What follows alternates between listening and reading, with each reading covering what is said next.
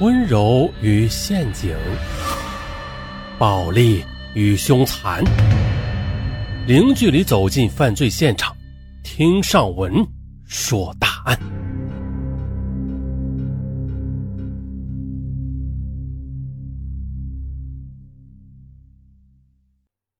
二零零七年五月八日二时许，北京市朝阳区某花园小区发生了一起特大的杀人溺尸案。北京天堂医药销售公司董事长周伟在办公室内突然失踪。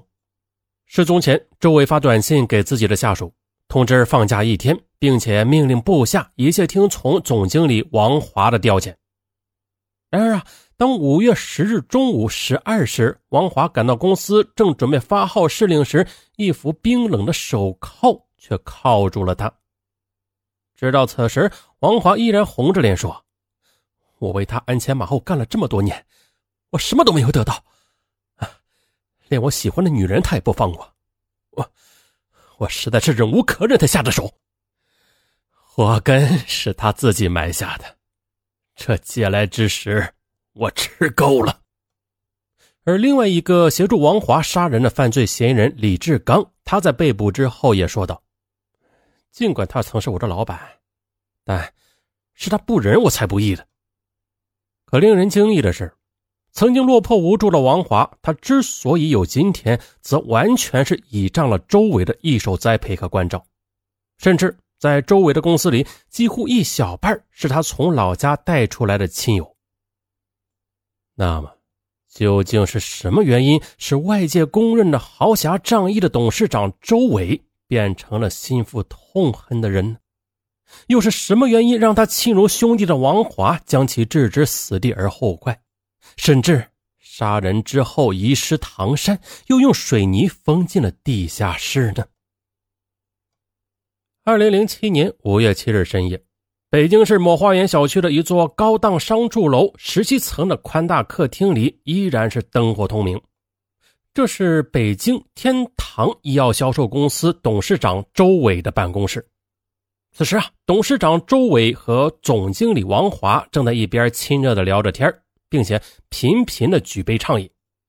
这对好朋友啊，有着二十多年的交情，像今天这样豪饮的场景，自然的在以往的岁月中也是屡见不鲜。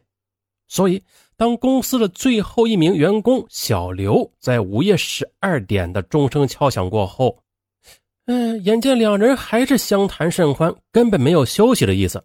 只好去向两位老总告辞。王华这时有些不耐烦地说：“啊，行行行，你先回去，我跟董事长还有话要说呢。明天呢，我有事叫你。”接着，小刘就到离他们不远的公司宿舍睡觉去了。这套豪华的三居室啊，既是北京天堂医药销售公司的办公地点，也是周伟和王华的临时住处。只要公司业务繁忙，或者晚上有时顾不上回家，他们就住在这里。两人都是好酒量啊，经常把酒畅谈到深夜。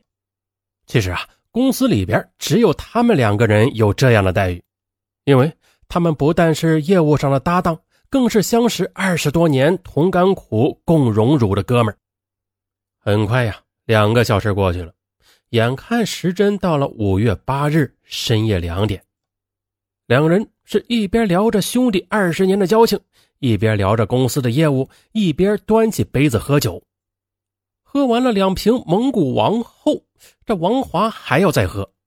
这时啊，已经晕晕沉沉的周伟说了：“哎呀，不行了，我实在是喝不下去了。那这样吧，咱俩都睡吧。”话音刚落，疲乏不堪的周伟顾不上王华，就踉踉跄跄的走到了自己的卧室，合衣躺倒在床上沉睡过去。可此时的。并没有喝醉的王华，他等了一会儿，从鼾声中确认出周围已经完全沉睡之后，他立即用手机拨打了一个电话。响铃三声之后，王华关掉了手机，并把房门打开，留下了一条缝隙。十分钟之后，一个年轻的小伙子突然从门缝中闪了进来。这个二十六岁的小伙子叫李志刚。只见李志刚手里拿着一个巨大的黑色塑料袋还有绳子和透明胶带，他蹑手蹑脚的进门之后，王华便朝他使了个眼色，两人接着迅速的闪到了周围的房间。此时，周伟依然在昏昏沉睡。两人进屋后，反锁上周伟卧室的门。只见他们张开了巨大的黑色塑料袋，那个黑色塑料袋就像黑洞洞的恶魔之口，一口口从脚到腰吞噬着周围。但此时，周伟依然浑然不觉。眼看袋子已经套过周伟的胸部，王华正要抬起周伟的头，全部套进去时，周伟一下子惊醒了，刚要开口大喊，王华的大手却一把捂住了周伟的嘴巴。他顺势的从手边沙发上拿起了一块观赏的石头，砸向了周伟的头部。此时啊，看呆了的李志刚愣在那里不敢动弹。你愣着干什么？快压住他！李志刚回过神来。他一屁股坐在周伟的身上，重重的压住了周伟的下半身，而奋力反抗的周伟，他只能瞪着眼睛看着王华手中的石块一次又一次的落在他的头上，他只有鼻子里发出闷闷的呜呜声。直到周伟闭上了眼睛，王华依然没有停止手中的动作。石块脱手后，王华就用双手紧紧的掐住周伟的脖子，把他摁倒在地毯上，直到手上没有一点力气为止。此时，周围早就像面条一样瘫软在地上，没有了任何气息。王华长舒了一口气，刚要坐起来清理现场，突然的大门口传来了门铃的声音。原来，二十分钟前，他们在与周伟动手的时候，从床上搏斗到地上。由于搏斗的声音太大呀，惊醒了正在十六层卧室睡觉的房主。楼下的房主嫌吵，就径自的来到楼上按门铃。此时啊，他听到周围含糊不清的呜呜声，因为没有人开门，他又只好找到物业去找保安。而第一次按门铃时，王华他们并没有听到。那位房主随即的找来两个保安，再次按门铃。他们无意中按了一下门锁，这门却突然开了。原来啊，是李志刚进门时没有顾得上锁门，他们就站在门口问：“有人吗？”王华和李志刚一听，都吓傻了。王华朝着李志刚摆手示意，李志刚不要作声。两个保安走进客厅，并没有发现任何异常。可楼下的房主告诉保安呐，是主卧室发出的声音。那两位保安去拧了下卧室门，但是房门紧紧的锁着，里边没有任何声音。两位保安和楼下的业主听了一会儿，还是没有声音，就只好带上房门离开了。卧室里边一听来人走了。紧张的李刚顿时瘫软在地上。此时的王华，他也感到大事不妙，但他马上镇静了下来。他立即赶到大门口锁上房门，接着他抓起周伟的手机，给周伟的司机发了一条短信：“啊，你把车钥匙和行驶证给王总，我明天一早呢有事要外出，我马上让王总去你那里取钥匙。”发完短信之后啊，王华又给周围的司机打电话。确认接到短信之后，接着王华打车取回了钥匙。返回之后，王华和李志刚就像是捆粽子一样，用透明胶带和床单把周围捆得结结实实的，然后清理了现场。清理现场时，因为地毯上沾了周围的鲜血，两人没有办法呀，又把地毯剪掉了一块。